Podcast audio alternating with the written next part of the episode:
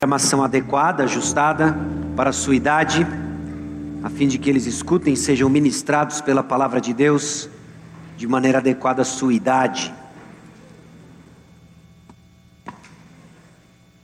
Se você está nos visitando e tem filhos nessa idade, tem uma equipe preparada para ministrar na vida e no coração do seu filho a mesma palavra que vai ser ministrada Aqui, a palavra de Deus, a Bíblia.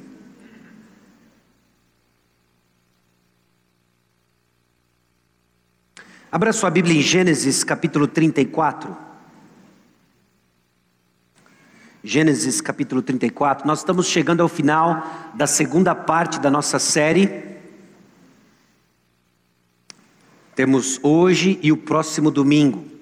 E depois nós voltamos para Gênesis o ano que vem, se assim Deus permitir para a história narrativa de José.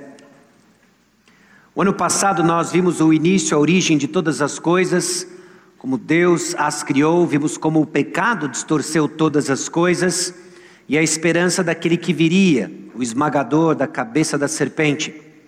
Também fomos introduzidos ao ano passado a um personagem chamado Abraão, que depois se tornou Abraão. Vimos como ele se tornou o pai da fé o homem que teve a sua fé forjada através das promessas de Deus. Foi assim que nós encerramos o ano passado, vendo justamente o momento onde a fé de Abraão se torna madura e ele confia inteiramente e exclusivamente na palavra de Deus, ao ponto inclusive de dar cabo à ordem divina de sacrificar seu filho, crendo na ressurreição. Esse ano nós retomamos com o final da história de Abraão fomos introduzidos ao seu filho Isaac e também ao seu neto Jacó, onde passamos grande parte do tempo.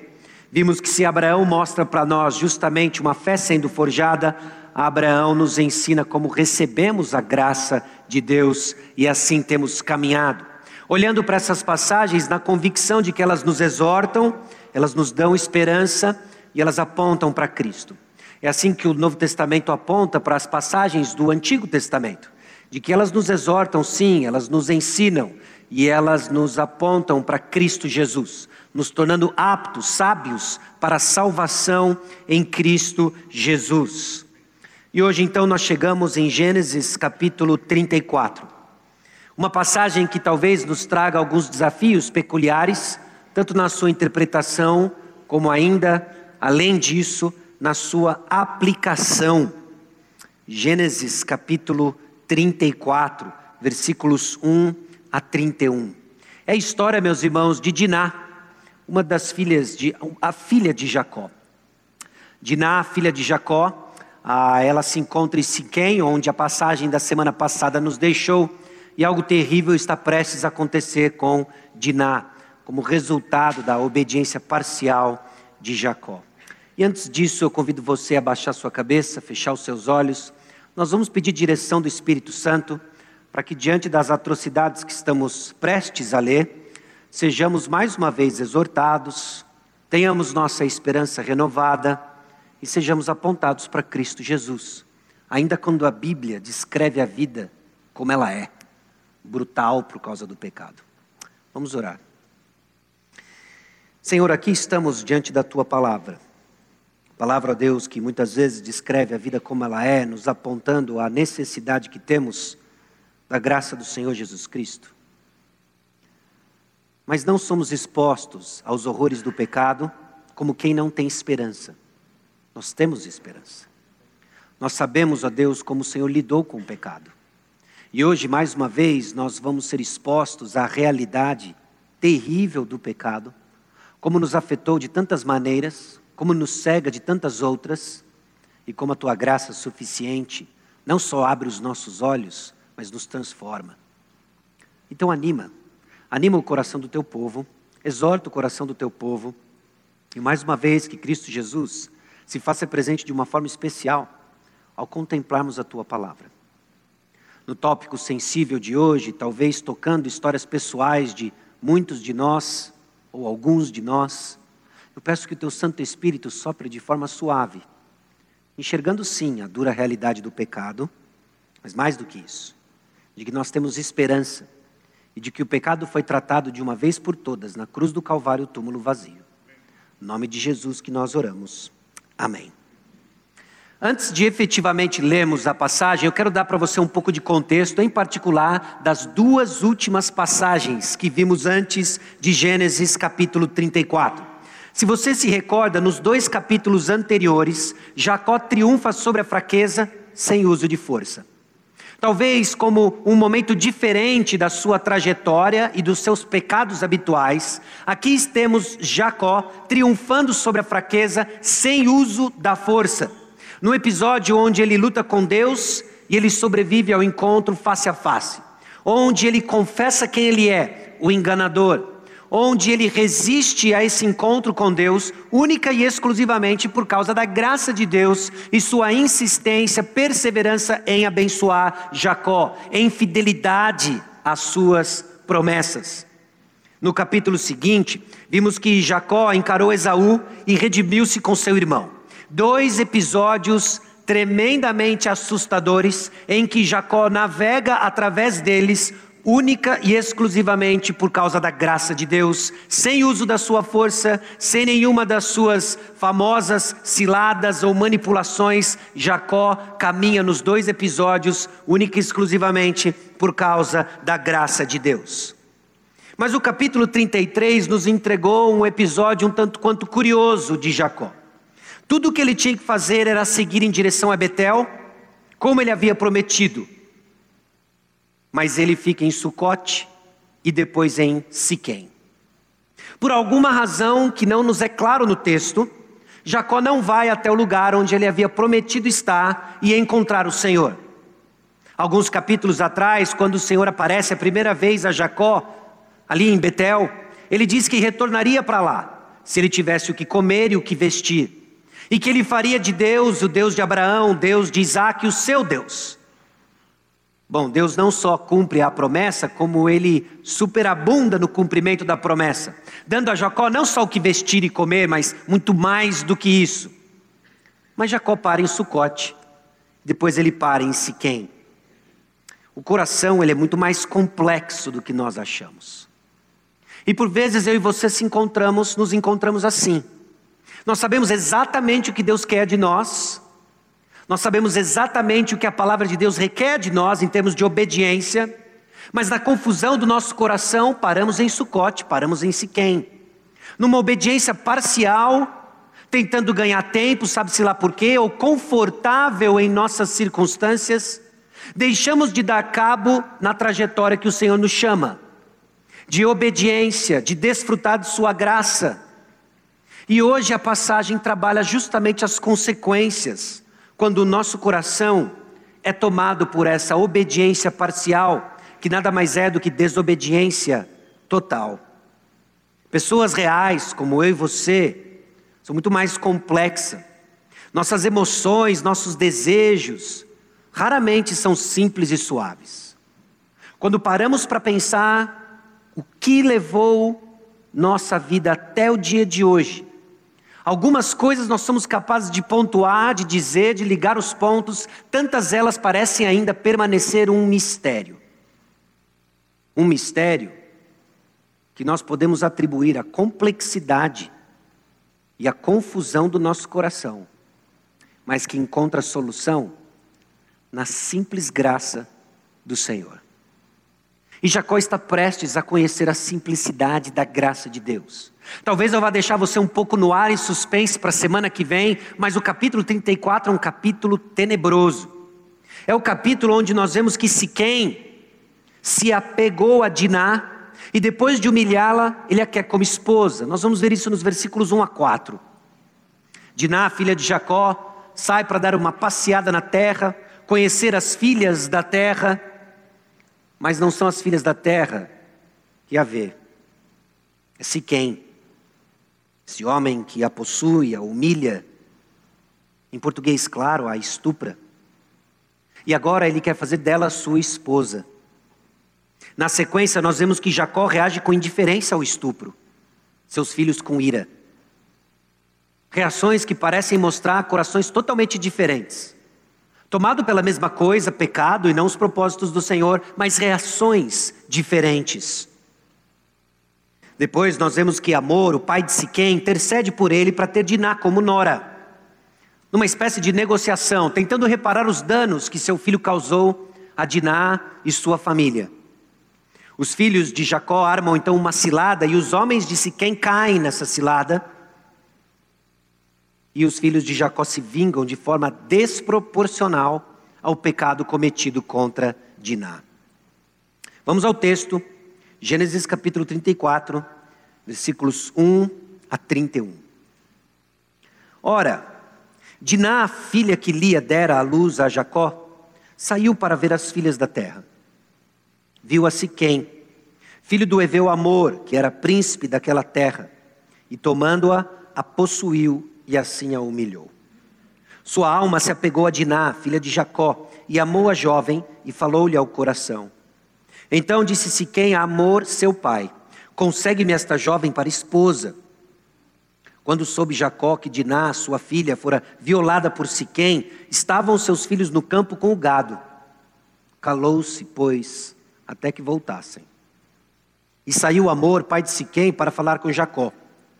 Vindo os filhos de Jacó do campo e ouvindo o que acontecera, indignaram-se e muitos se iraram, pois Siquém praticaram um desatino Israel, violentando a filha de Jacó, o que se não devia fazer. Disse-lhes Amor: A alma de meu filho Siquém está enamorada fortemente de vossa filha. Peço-vos que lhe deis por esposa. Aparentai-vos conosco, dai-nos as vossas filhas e tomai as nossas. Habitareis conosco, a terra estará ao vosso dispor. Habitai e negociai nela, e nela tendes possessões. E o próprio Siquém disse ao pai e aos irmãos de Diná: Ache eu mercê diante de vós e vos darei o que determinades. Majorai de muito o dote de casamento e as dádivas, e darei o que me pedides. Dai-me, porém, a jovem por esposa. Então os filhos de Jacó, por causa de lhes haver Siquém violado a irmã, Diná, responderam com dolo a Siquém, a seu pai Amor, e lhes disseram: Não podemos fazer isso. Dar nossa irmã a um homem circunciso, porque isso nos seria ignomínia. Sob uma única condição permitiremos que vos torneis como nós, circuncidando-se todo macho entre vós.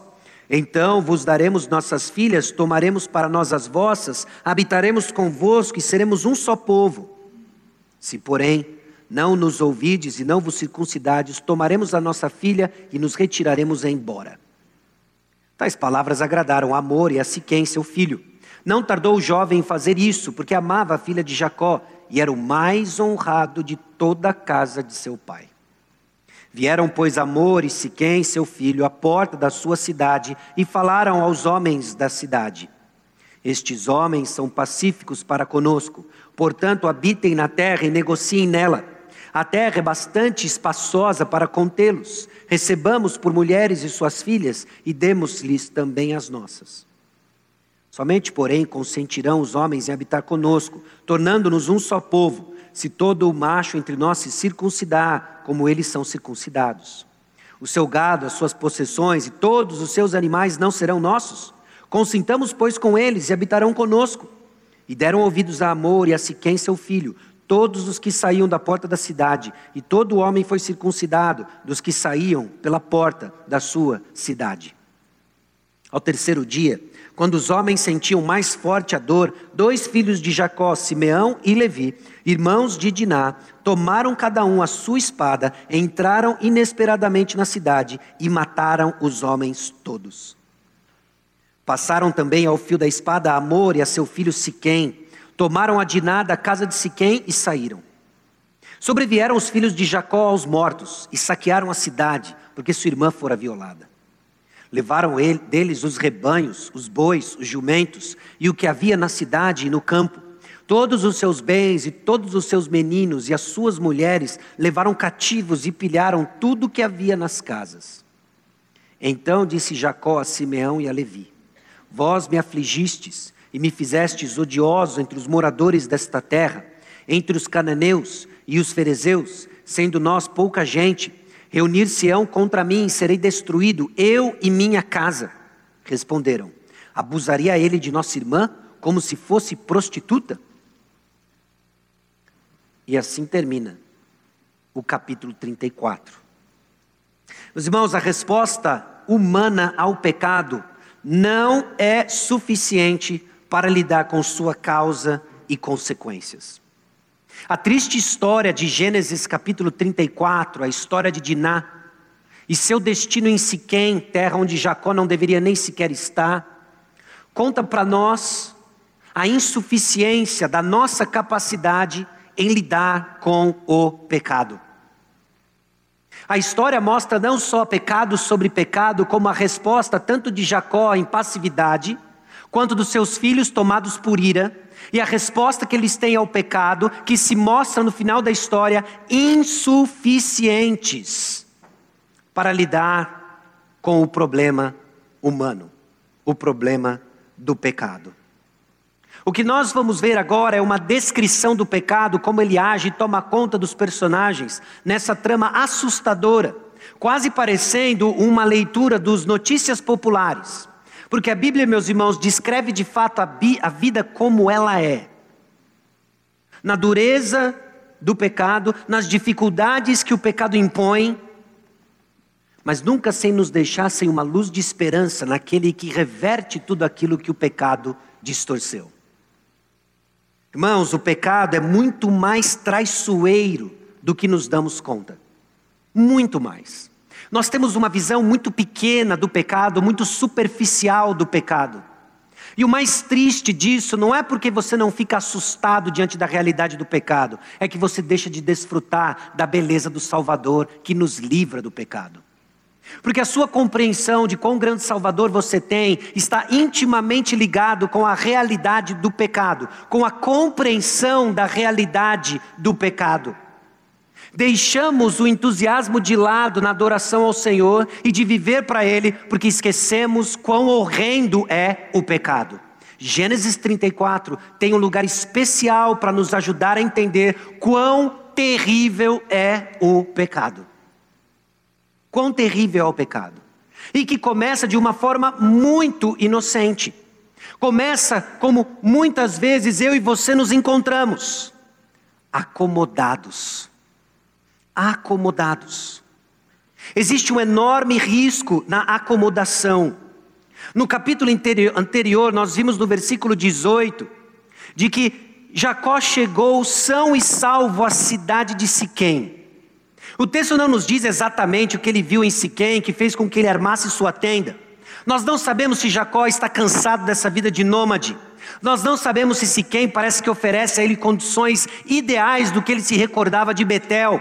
O ponto é que Jacó deveria estar em Betel, não ter ficado em Siquém, e ele se acomoda em Siquém.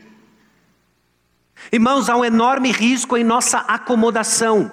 Há um risco em permanecermos acomodados em nossa condição espiritual. Há um risco em nossa acomodação que nos distrai para a obediência total. Ficamos distraídos quando acomodados e esquecemos do que o Senhor requer de nós. O que o Senhor requer de nós é obediência e obediência total. Mas quando estamos acomodados, quando curtimos uma bonança das nossas circunstâncias, quando as coisas parecem que vão de vento em polpa, deixamos de olhar o que o Senhor quer de nós. Obediência total em conformidade com Cristo Jesus. Então nivelamos por baixo a vida cristã, vivendo uma mediocridade acomodada, lugar perigoso onde Jacó se encontra e muitas vezes onde eu e você estamos. As coisas estão indo bem, as coisas estão indo muito bem. Confundimos então circunstâncias favoráveis com a bênção do Senhor e é simplesmente continuar tocando a vida como ela é. Isso é um lugar de acomodação. É um lugar onde ofusca o objetivo de vivermos para o Senhor completamente comprometidos em obediência total. E por definição, meus irmãos, se o ponto da salvação é a nossa santificação, se a santificação nos aponta para a glorificação, quando finalmente seremos como Ele é, não tem platô, não tem lugar de descanso onde não tem próximo passo a ser dado. Sempre somos chamados a dar mais um passo. Nos acomodamos quando paramos de crescer, e este é um lugar perigoso que nos deixa vulneráveis às ciladas traiçoeiras do pecado. É exatamente assim que Jacó se encontra. Nos distrai para a obediência total e nos satisfaz com o que não agrada a Deus. Então o termômetro da nossa consciência fica, fica descalibrado. E descalibrado não percebemos sinais de perigo, estamos acomodados.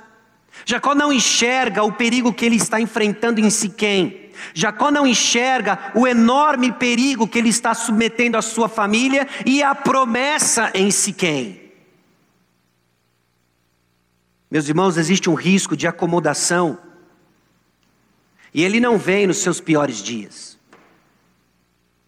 A acomodação surge depois de grande sucesso espiritual. Dois capítulos seguintes, nós vemos um Jacó diferente. Ele confessa quem ele é, o enganador. Ele luta com Deus, madrugada dentro. Ele vê a face do Senhor. Ele sobrevive. Ele é abençoado por Deus. Ele encara o seu irmão num processo de reconciliação sobrenatural. Mas agora ele se acomoda. Acomodação não é o pecado daqueles irmãos que você sabe que estão longe do Senhor. Acomodação pode vir depois de um grande sucesso espiritual. Quando damos passos de fé, quando vemos sim o Senhor nos abençoando em nossa obediência, baixamos guarda, cuidado, não fique em Sucote nem Siquém, nosso lugar é para Betel. ter os olhos fixos no que o Senhor de fato requer de nós, é que nos mantém num caminho de segurança, porque a gente subestima quão traiçoeiro é o pecado. Mas parece que às vezes nós gostamos de pensar a vida cristã como um passeio no parque. Não é um passeio no parque. Não subestime o poder do pecado quando ele está adormecido e suas circunstâncias parecem estar indo de veito em polpa. Porque essa acomodação vem depois de grande sucesso espiritual. O capítulo 33, versículo 18, também nos aponta mais um aspecto traiçoeiro do pecado. É o desastre dessa obediência parcial. Ele ficou em Siquém, o Senhor o chama de volta à terra do seu pai, Isaac, Abraão. Não era nem Sucote, nem Siquém, embora fosse terra prometida, ele deveria continuar rumando em direção a Betel. Parece obediência, mas é desobediência total. E meus irmãos, existe um grande perigo quando nos conformamos à cultura evangélica. Porque crente tem cultura, não tem? Crente tem todo um palavreado, não tem? A gente tem um palavreado típico. Parece que a gente liga isso na propriedade do quilômetro 11. Às vezes até segunda pessoa do singular a gente solta, segunda pessoa do plural. A gente conjuga verbo diferente, a gente fala na revista atualizada. E a gente começa a achar que isso é suficiente em nossa trajetória. A gente ofusca a nossa desobediência total, ou obediência parcial, como queira, porque nós nos adequamos a alguns costumes. E não estou dizendo que eles são errados, eu estou dizendo que eles não são ponto. Se eles não têm, não são acompanhados por um coração devoto ao Senhor. Nós somos criaturas de hábitos. Aprendemos bons hábitos, mas esquecemos a razão deles. E quando esquecemos a razão desses hábitos, nós caímos nessa obediência parcial. Nós nos conformamos externamente à obediência, mas temos corações distantes do Senhor. Jacó sai. Ele sai da onde ele estava. Eu vou para onde Deus mandou, mas por dentro eu vou ficar mesmo em Sucote Siquém. O Senhor lhe chama a dar passos de obediência, você até dá. Talvez pela pressão até mesmo da nossa comunidade. Pega mal, né? A gente viveu uma vida longe do Senhor. O que lhe motiva a obediência? Porque se não é o Senhor, corremos risco não só da acomodação, mas uma obediência parcial, que é desobediência total. E essa desobediência, porque não tem um coração voltado, inclinado para o Senhor, porque está acomodado depois de alguns sucessos, que olha para os grandes e dourados anos do passado, da fidelidade passada, e esquece de continuar caminhando, nos coloca no lugar errado, meus irmãos. Desobediência nos coloca no lugar errado, com consequências reais e imprevisíveis. Não há condenação para os que estão em Cristo Jesus, amém? Mas que essa certeza e consolo da graça de Deus não seja a máscara que usemos para a desobediência ao Senhor. Porque quando desassociamos o propósito da nossa salvação, da santificação que o Senhor quer operar em nossos corações, santificação que se dá com passos de obediência, de chamada aos próximos passos. Quando desassociamos os dois, estamos no lugar errado, estamos vulneráveis às ciladas traiçoeiras do pecado. Foi onde Jacó ficou, em Siquém. E é um lugar de consequências reais e imprevisíveis. Imprevisíveis. A sabedoria, meus irmãos, ela é colocada como uma, um caminho, e um caminho seguro, que não nos livra de alguns desastres por vivemos no mundo caído, mas certamente nos deixa num lugar onde os recursos de socorro estão disponíveis. E isso faz toda a diferença. Mas quando saímos do caminho de sabedoria, quando saímos do caminho de obediência ao Senhor, estamos vulneráveis à imprevisibilidade das consequências. Consequências que são reais, são brutais. E que faz literalmente a casa cair. Uma casa que não está edificada na rocha, mas na areia. Daqueles que se acomodaram a ouvir e não praticar a palavra. A imprevisibilidade das consequências do pecado nos encoraja então a viver a segurança dos caminhos do Senhor. E por segurança aqui, não entenda imune a tragédias, imune a uma série de outras questões, mas entenda que quando elas chegam, nós estamos num lugar seguro da providência do Senhor, do cuidado do Senhor, que anima o coração dos seus filhos, que assiste os seus filhos. Mas quão terrível é ao acomodarmos, baixarmos guarda e vivemos essa vida de obediência parcial, que cala a consciência, mas não nos livra das consequências. É isso que a obediência parcial faz. Nós negociamos e barganhamos com o Senhor. Olha, tem coisas aqui que eu sirvo o Senhor de maneira fiel, de maneira diligente, mas dessas coisas aqui eu não abro mão. Não é isso que o Senhor requer de nós. O Senhor não quer um coração dividido, Ele quer um coração leal.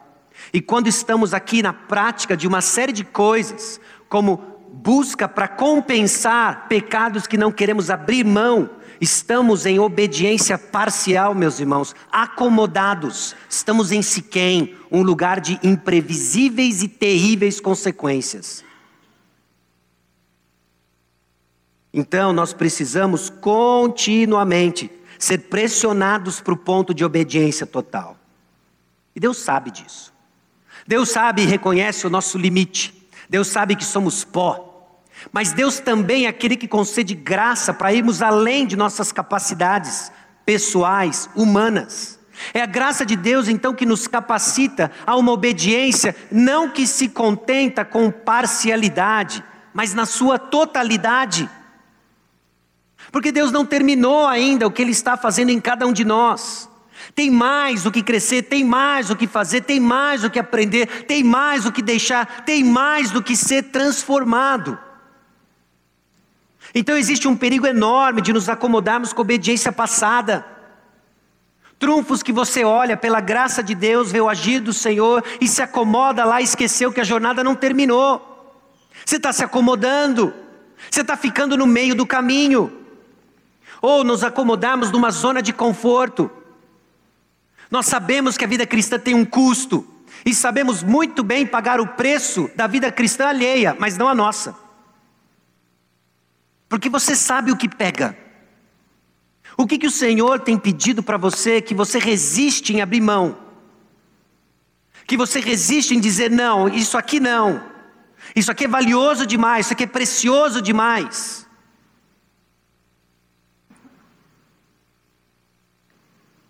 Ou deixarmos de arriscar coisas novas para o nosso crescimento e obediência, porque amamos segurança, amamos conforto, amamos previsibilidade. Mas nesse lugar, meus irmãos, só tem uma coisa que é previsível: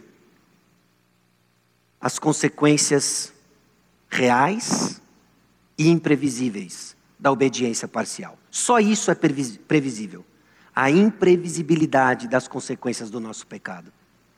Mas quando nos atiramos em confiança total nas mãos do Senhor, entendendo de que Ele ilumina para nós o próximo passo, pedindo a nós obediência, fé, fé madura, por causa da graça dEle, nós começamos a deixar Sucote e começamos a deixar Siquém, porque Siquém é um lugar de terríveis consequências.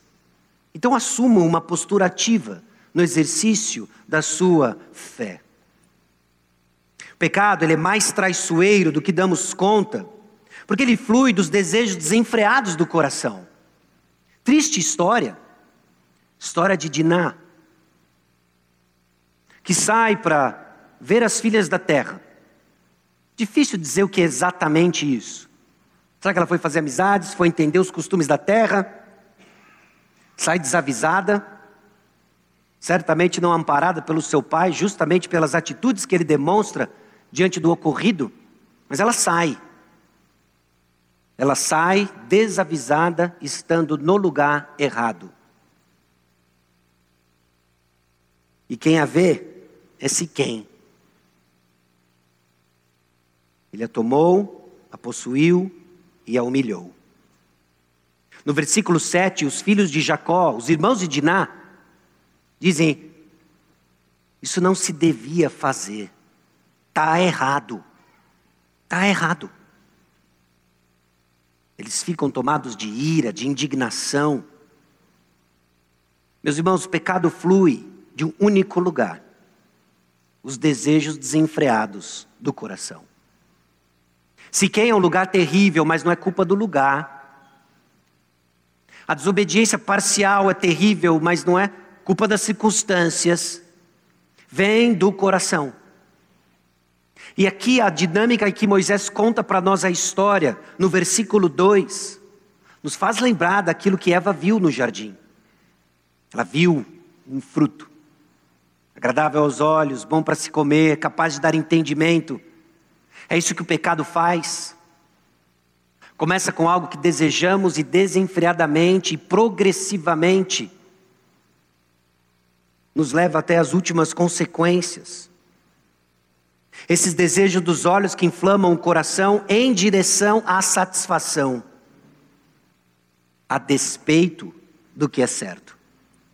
A despeito do que é certo. É onde o pecado prega para nós inúmeras peças, meus irmãos. Porque nessa altura do campeonato você já entendeu de que a luta contra o pecado não se trata de uma jornada cognitiva, não é?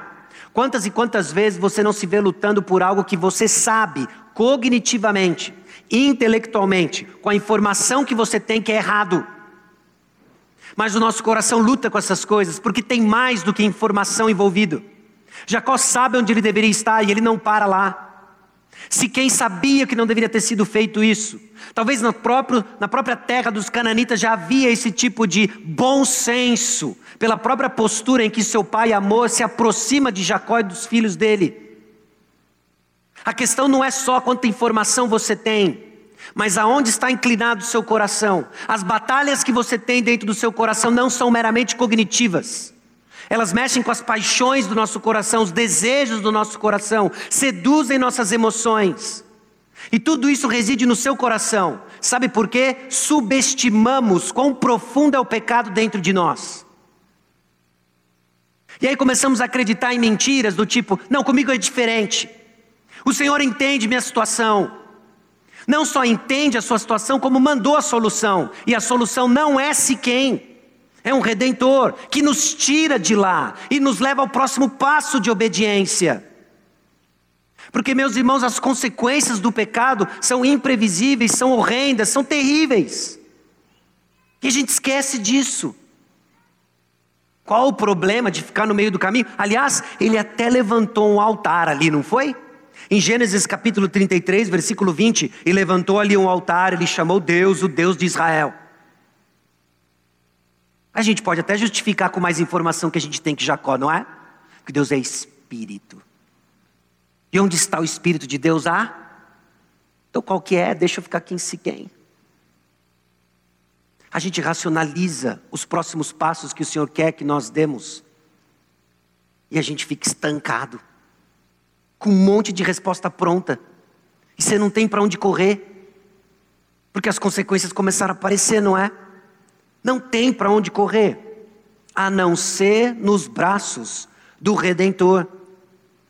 Meus irmãos, o pecado flui dos desejos desenfreados do coração, e não só isso.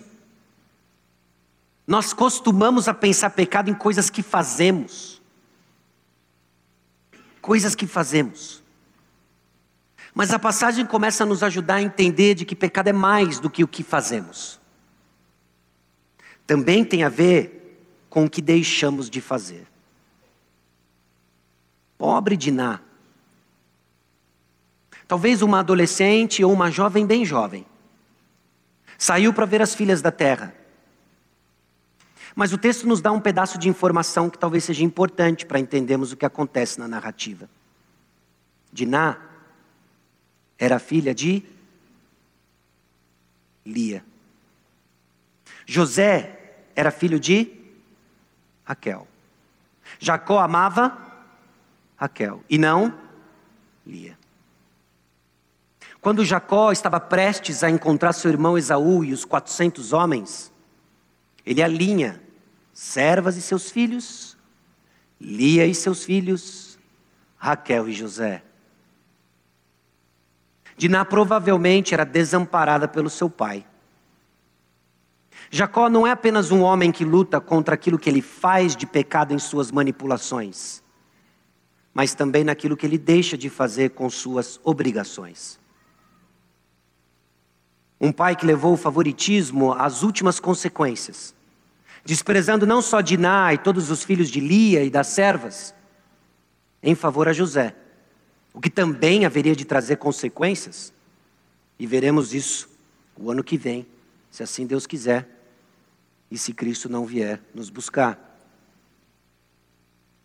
E Dina sai. Sai, parece que tão inocente, não alertada pelo seu pai dos perigos que tem aí fora. Sai procurando amigas, costumes da terra, e encontra os olhos cheios de lascívia de Siquém que olhou, tomou, possuiu e humilhou. Jacó calou-se quando soube do que esse quem fez com sua filha. Entenda, pecado não é só o que você faz. Porque nesse obediência parcial, que é desobediência total, tem coisas que você está deixando de fazer. Então não é só o que você faz de errado, mas o certo que você deixa de fazer. Essa passividade não é exercício de domínio próprio. Jacó não é um homem calmo e agora ele vai subir ao monte e orar ao Senhor, mas é descaso às coisas do Senhor. Muito da nossa passividade, agora em particular homens, muito da passividade que corrói nossa vida com o Senhor, dentro de casa, na igreja, tem a ver com descaso às coisas do Senhor. E se não encararmos isso como realidade, não como simples inocente traço de caráter, ou cansaço de uma rotina de trabalho, descaso com as coisas do Senhor. Quais são as coisas que o Senhor confiou a você e você tem passivamente aberto mão? A filha de Jacó foi violada, foi estuprada. Sua reação? Esperar os meninos chegar, a gente vai ver o que faz passividade. O Senhor nos chama para executar uma missão, e o nosso coração preso nas trivialidades do dia. Pecado também é o que nós deixamos de fazer, e esse descaso irá lhe levar a viver fora dos propósitos divinos, pensando só em si mesmo.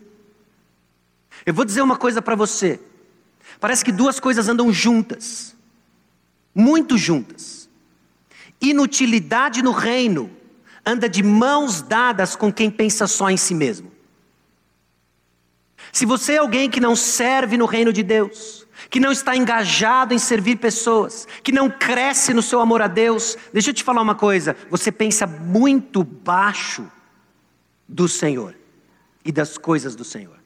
Inutilidade no reino está de mãos dadas com uma vida egoísta que pensa só nos seus curtos e rápidos prazeres. Talvez seja conforto, dá um trabalho esse negócio de servir, não é? Dá dor de cabeça. Lidar com pessoas é difícil. Pessoas são difíceis. Você é difícil, eu sou difícil. Dá trabalho sim. É por isso que alguém que só pensa em si mesmo se torna inútil no reino. Sabe por quê?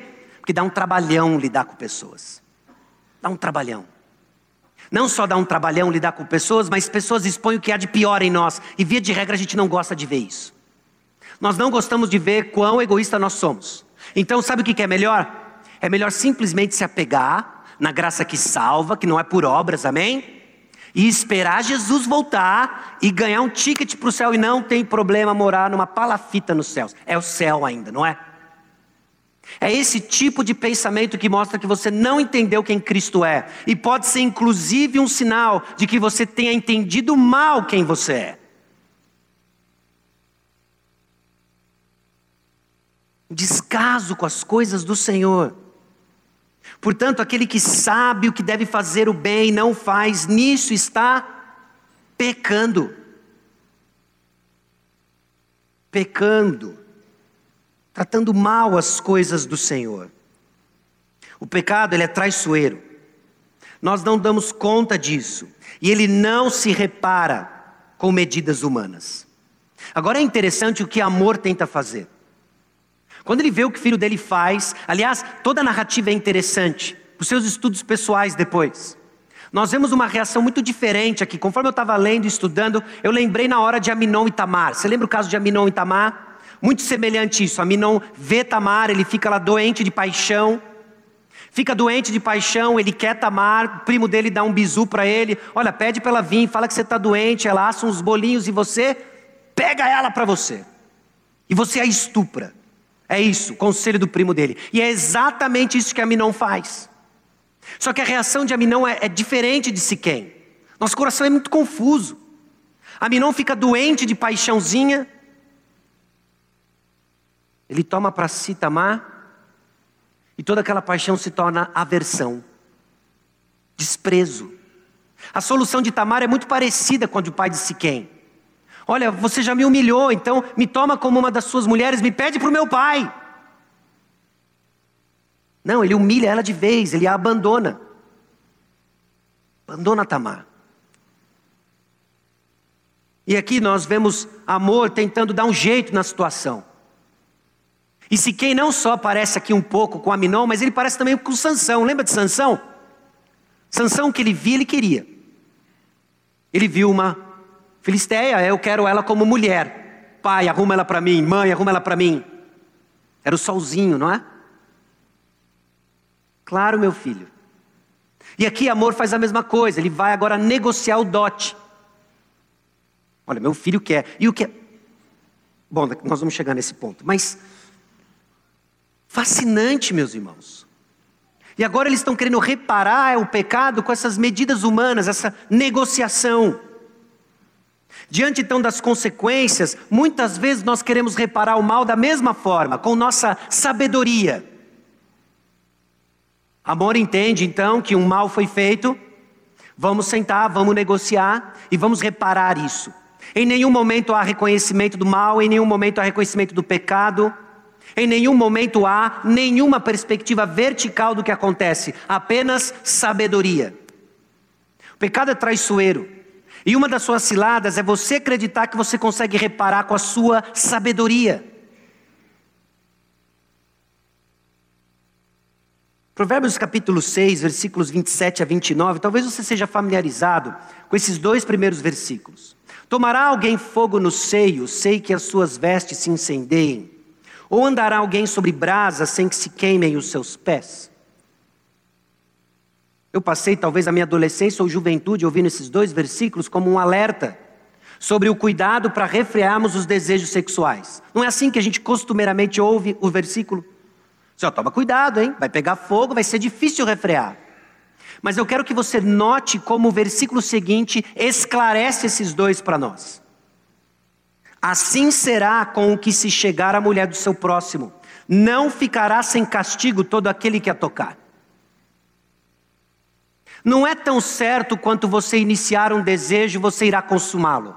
É tão certo quanto fogo queima roupa, brasa queima o pé. Você que se entrega ao desejo sexual ficará com consequências. E agora está amor tentando aliviar do seu filho Siquém. Vocês não entenderam. Siquém se colocou num lugar onde as consequências estão fora do seu controle. Fora do seu controle. Uma palavra especial para os jovens, mas não exclusiva aos jovens. Você é livre para tomar decisões ruins, mas não é livre de escolher as consequências delas. Provérbios de 1 a 9 alerta decisões sábias, esclarecendo consequências. E alguns jovens teimam em ignorar os alertas como Diná saindo no campo, achando que o mundo é o país das maravilhas.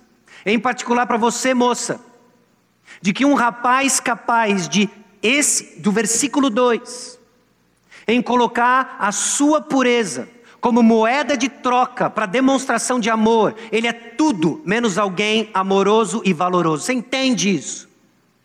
Você entende isso? Era isso que Jacó tinha que passar para Diná, e é isso que nós pais temos que passar para as nossas filhas. O quê?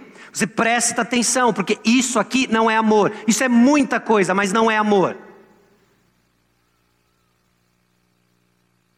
E você, rapaz, que olha a moça como troféu, cuidado porque Deus é o vingador dessas coisas. Deus é o vingador dessas coisas. E assim como Fogo no seio, sem que as suas vestes se incendeiem, andará alguém sobre brasa, sem que se queime os seus pés. Existem consequências para pecados de ordem sexual. O texto continua em Provérbios e ele diz: o que adultera com uma mulher está fora de si. Só mesmo quem quer arruinar-se é que pratica tal coisa. Achará açoites e infâmia, e o seu opróbrio nunca se apagará, porque o ciúme excita o furor do marido e não terá compaixão no dia da vingança não se contentará com resgate, nem aceitará presentes, ainda que sejam muitos. Você percebe o que acontece aqui com Siquém? Diná não tinha marido, mas ela tinha irmãos enciumados. Ela tinha irmãos tomados por ira. Não me vem com presentinho, não me vem com dote. Nós sabemos o que queremos e nós vamos atrás. Nós queremos o seu sangue. Nós queremos o seu sangue. É isso que os irmãos de Diná vão fazer. Então não tem como reparar com medidas humanas. Esse é o tipo de situação em que Siquém se colocaria única e exclusivamente nas mãos da graça de Deus. Foi onde Davi teve que ficar. Não tinha sacrifício provisionado para aquilo que Davi fez, senão a misericórdia de Deus. Então isso já começa a nos ajudar a entender como é que Deus lida com o pecado. não só não é pela nossa sabedoria, mas também não é com as nossas próprias mãos. Diante das consequências, muitas vezes somos tentados a reparar o mal com nossa sabedoria, e diante da indignação, queremos aplacar o mal com as nossas próprias mãos. Então, o que, que os irmãos de Diná fazem? E é interessante quem toma aqui a iniciativa, né? Simeão e Levi filhos também de Lia, mesmo pai, mesma mãe. Pegam a espada, e no terceiro dia, depois da circuncisão geral daquela cidade, onde aqueles homens fariam nada mais senão urrar de dor, dois, um por um, matam todos. Matam todos. E os demais irmãos? Voltam lá para saquear os mortos, levar as mulheres e filhas e levar todos os animais. Essa é a maneira como eles lidam com o pecado. Meus irmãos, mas pecado não é reparado com medidas humanas. E é isso que nos leva para o segundo ponto. A resposta humana ao pecado não é suficiente. O pecado ele é traiçoeiro e a nossa resposta não é suficiente. Eu e você não sabemos responder ao pecado de maneira adequada. Não seria Caim que esmagaria a cabeça da serpente. Não foi Noé quem esmagou a cabeça da serpente. Não foi Abraão, não é Isaac, não é Jacó, não é ninguém, até quem? Jesus Cristo. Ele sabe lidar com o pecado. Essa passividade, ela é uma resposta errada ao pecado. Jacó calou-se, pois, até que voltassem. E no final, no versículo 30, parece que Jacó ainda põe uma cereja dentro do bolo. Depois de que tudo acontece, depois que ele deixa os seus filhos fazer, ele se cala diante da sua filha sendo estuprada, violentada. Depois ele se cala diante da trama dos seus filhos. E quando seus filhos vêm com todo o mal feito, Jacó diz o quê? Vocês são loucos. Vocês me afligiram.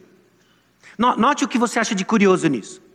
Vós me afligistes e me fizestes odiosos entre os moradores desta terra, entre os cananeus e os fariseus, sendo nós pouca gente. Reunir-se-ão contra mim e serei destruído, eu e minha casa. Jacó está preocupado com quem? Essa é a obediência parcial, inutilidade no reino de alguém que vive para si mesmo.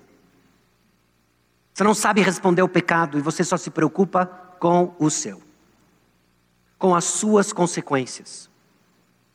Então você é temeroso no serviço, você é temeroso em lidar com o pecado, porque você não entendeu que o campeão da causa não é você, é Cristo Jesus.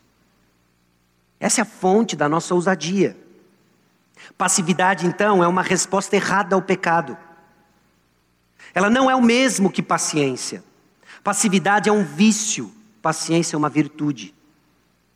Passividade leva a resultados desastrosos. As coisas parecem que fogem do controle. Você vê isso um pouco em Provérbios, na figura do preguiçoso, em que as coisas saem do controle, o seu jardim fica cheio de mato, muro ruído, coisa sai do controle e anda de mão dada com a ansiedade. Tem muita gente passiva que vive ansioso, sabe por quê? Porque as coisas saem do controle. Passividade é resultado de um coração voltado ao próprio conforto e paz.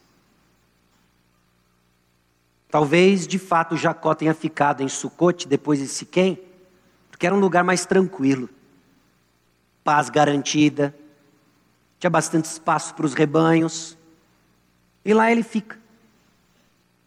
Hum, depois de uma grande jornada, pensa, briguei com Deus, encarei Esaú e 400 homens.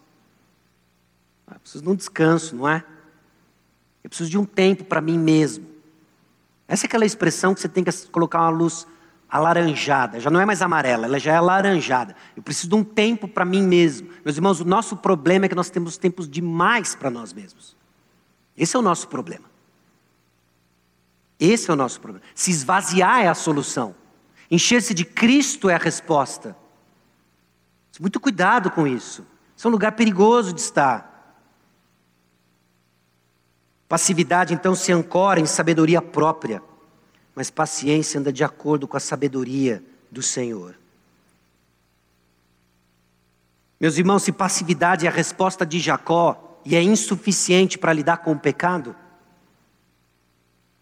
nós temos agora a resposta dos irmãos de Diná, de justiça própria essa matança no terceiro dia, em que os filhos de Siquém, de Amor, os homens de Siquém caem. Caem porque a proposta era muito tentadora.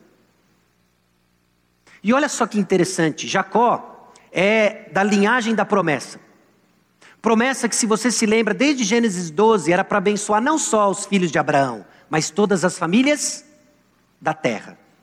Pensando em si mesmo, meus irmãos, nós não transmitimos graça às famílias da terra, somos uma desgraça a elas. Ao invés de falar do Deus da aliança, eles misturam alguns elementos de religião, porque o discurso estava um pouco certo, não é? No começo. Olha, a gente não pode fazer isso. A gente não pode entregar a nosso irmão um homem circunciso. Não é assim. Tem um quê de verdade aqui? Aliás, se você notou aqui e está atento a toda a narrativa, você sabe a enorme ameaça que corre aqui. Da família de Jacó se misturar com os filhos de Siquém. Não é agora essa mistura. Isso não pode acontecer. Isso compromete a linhagem da promessa. Mas o que, que eles enxergam? Talvez a possibilidade de se apropriar da terra de maneira mais rápida por meio de casamentos. Talvez os filhos de Siquém, de Amor, os homens de Siquém, tenham visto justamente essa possibilidade. Calma aí, esse cara está oferecendo para a gente propriedade e as filhas deles, por meio do quê? Um procedimento cirúrgico? Sem anestesia, com pedra? Beleza. Vamos fazer, bora lá. Eles caem, seduzidos pelo próprio desejo do coração deles. Tem muita coisa acontecendo aqui. Mas essa justiça própria, ela não foi impulsiva. Ela foi bem calculista. Nós não temos detalhes, mas não é difícil imaginar uma reunião dos filhos de Jacó Fala assim, ó, vamos dizer para os caras o seguinte: vocês têm que fazer isso, isso, isso. Eles aceitaram, fizeram todos.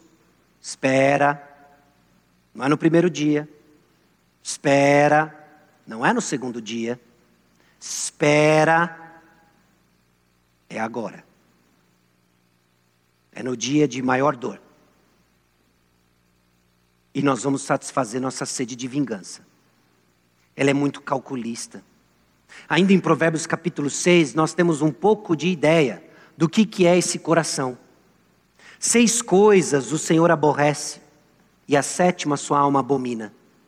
Quando vemos em Provérbios esse tipo de introdução, não é que simplesmente o seguinte: olha, existe uma atenção especial ao último elemento, mas observe tudo aquilo que vai contra o coração do Senhor. Olhos altivos, língua mentirosa, mãos que derramam sangue inocente, coração que trama projetos iníquos, pés que se apressam a correr para o mal, testemunha falsa que profere mentiras e o que semeia contendas entre irmãos. No miolo aí você vê as características dos planos dos filhos de Jacó. A família da promessa. Aqueles que deveriam abençoar as famílias da terra. Agora tem uma língua mentirosa, mãos que derramam sangue, coração que trama projetos iníquos e pés que se apressam para correr para o mal. Justiça própria não é impulsiva. Cuidado se você tem lentamente alimentado no seu coração planos de justiça, planos de vingança, planos de falta de amor, para não dizer ódio porque não é assim que nós lidamos com o pecado. Ou nós simplesmente nos omitimos, ou nós ficamos faca na caveira, sangue nos olhos, não é? E o que a história nos mostra é que não é nenhum nem outro. Porque a justiça própria não produz a justiça de Deus.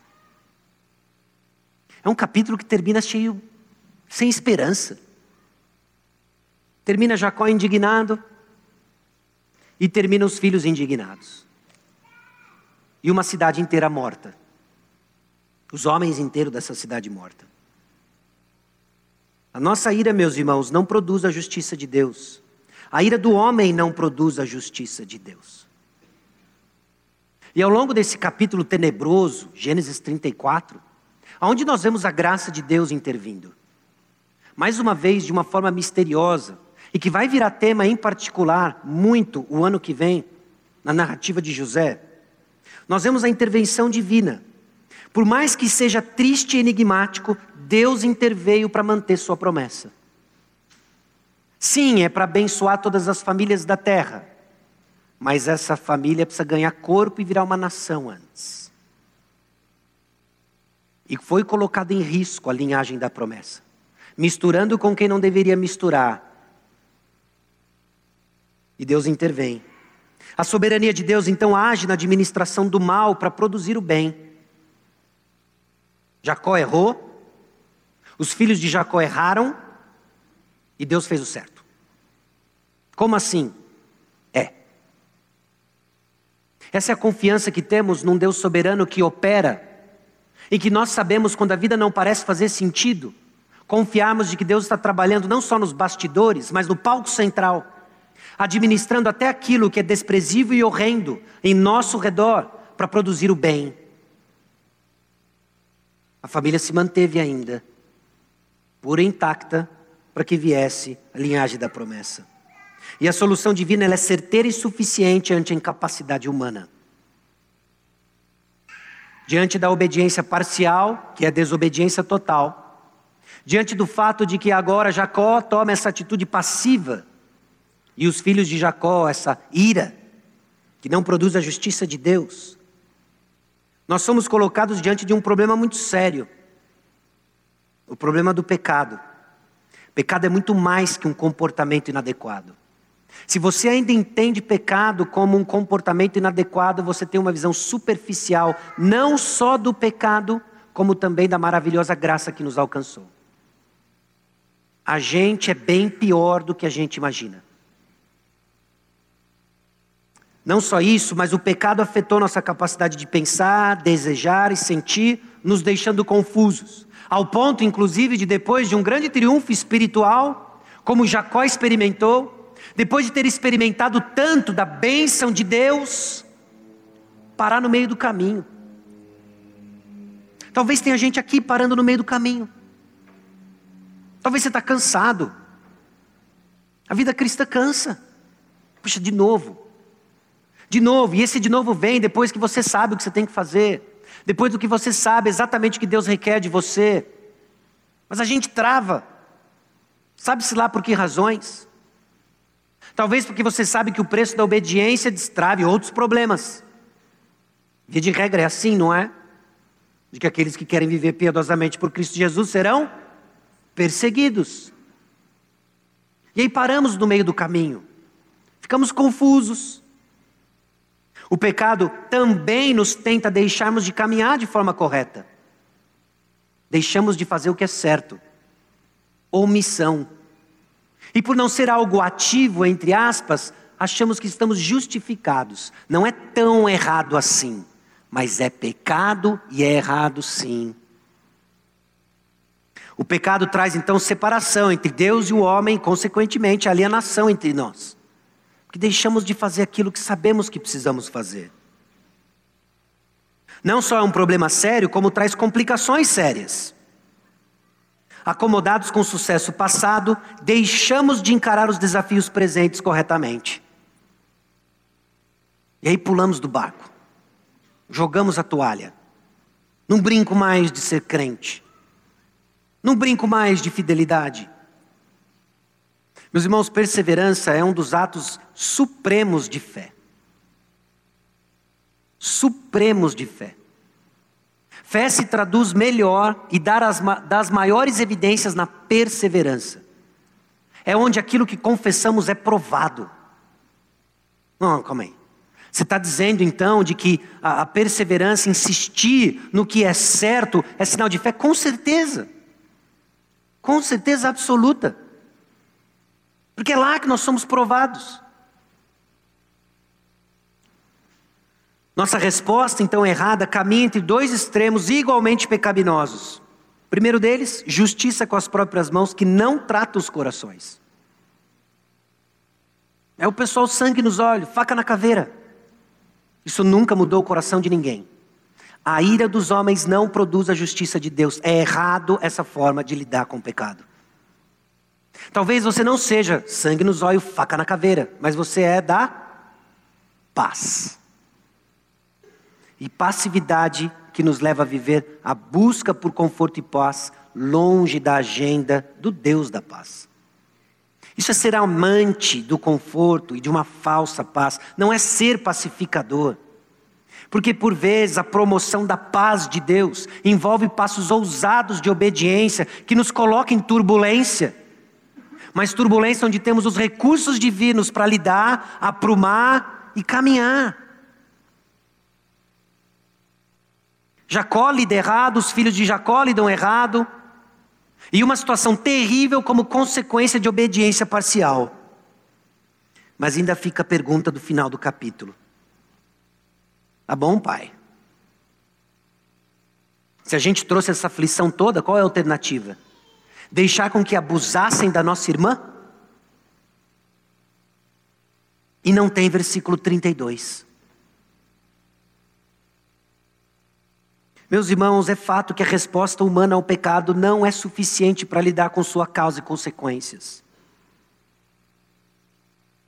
O que Gênesis 34 traz para nós é a desesperança da incapacidade humana em lidar com o pecado, na sua causa e as suas consequências. Seja você alguém que tende para ser mais pacífico ou passivo, melhor dizendo, ou mais sangue nos olhos com sua justiça própria, você já percebeu nessa altura da sua caminhada cristã de que ambos estão errados e não produzem a justiça de Deus? A rota de solução é outra. Se pecado é sempre e de forma última contra Deus, a solução não está em nossas mãos ou em nossa omissão. Se é contra Deus, a solução precisa vir do Senhor e nos termos dele. Então, como lidamos com o horror do pecado, com a devida seriedade e assim redimir o pecador? Porque nada disso parece ter acontecido em Gênesis 34. Gênesis 34 é o inverso dos caminhos da redenção em que nós vemos os homens assumindo a sua própria redenção, ou com passividade, ignorando o problema, ou com a sua própria ira, não produzindo a justiça de Deus. E vemos pecadores não redimidos, mas levados ao holocausto. Vemos aquilo que aconteceu lá em Gênesis 3. Por causa do pecado de um, morreu uma cidade inteira. Por causa do pecado de Adão, perece a humanidade. Nós somos do inverso disso. E o inverso disso não é vamos matar esse um e todo mundo que o tocou. É que vem aquele um suficiente para redimir o seu povo. E é onde Gênesis 35 nos leva. De que enquanto Jacó tenta com suas próprias mãos, os seus filhos tentam com suas próprias mãos lidar com o pecado, Deus vai introduzir no lugar certo em Betel o sacrifício substitutivo porque a forma de lidar com o pecado não está em mim e em você, foi provisionada por Deus. E está nele, meus irmãos, a resposta ao dilema do Antigo Testamento. Êxodo 34, 6 e 7. E passando o Senhor por diante dele, clamou: Senhor, Senhor, Deus compassivo, clemente e longânimo, e grande misericórdia e fidelidade, que guarda a misericórdia em mil gerações, que perdoa a iniquidade, a transgressão e o pecado, ainda que não inocenta o culpado. Como Gênesis 34 seria diferente na perspectiva da cruz? Como Gênesis 34 seria diferente se Jacó e seus filhos fossem bênção para as famílias da terra e não desgraça para as famílias da terra? Seria apontá-los para o Redentor, seria apontar-se quem, esse culpado, que merece sim a morte, o seu substituto, aquele que morreu em nosso lugar. Seria sim apresentar para aqueles que têm sede de vingança o fato de que Jesus é aquele que faz certo todas as coisas. Seria de fato apresentar para Jacó que na sua passividade, ele, na ausência de fé, deve redirecioná-la ao seu suficiente Salvador. De que nele nós somos capacitados para dar passos ousados de fé, ainda que seja contra a lógica, mas dentro da vontade de Deus. De que Gênesis 34 nos deixa um enorme buraco, que só cabe uma solução e é Jesus Cristo. Somos incapazes de lidar com o pecado. E quando tomamos as rédeas com as nossas próprias mãos, o resultado é essa bagunça de Gênesis 34, que grita: precisamos de um redentor. Que grita: nosso problema não é informação, mas é transformação. Então, que o povo de Deus Escute a urgência desse chamado. De abrirmos mão de obediência parcial, que é desobediência total. De sairmos desse campo de passividade e olharmos para o Senhor e o que Ele requer de nós. De entendermos que a nossa ira não produz a justiça de Deus e não é assim que estaremos na rota de transformação no caráter de Cristo.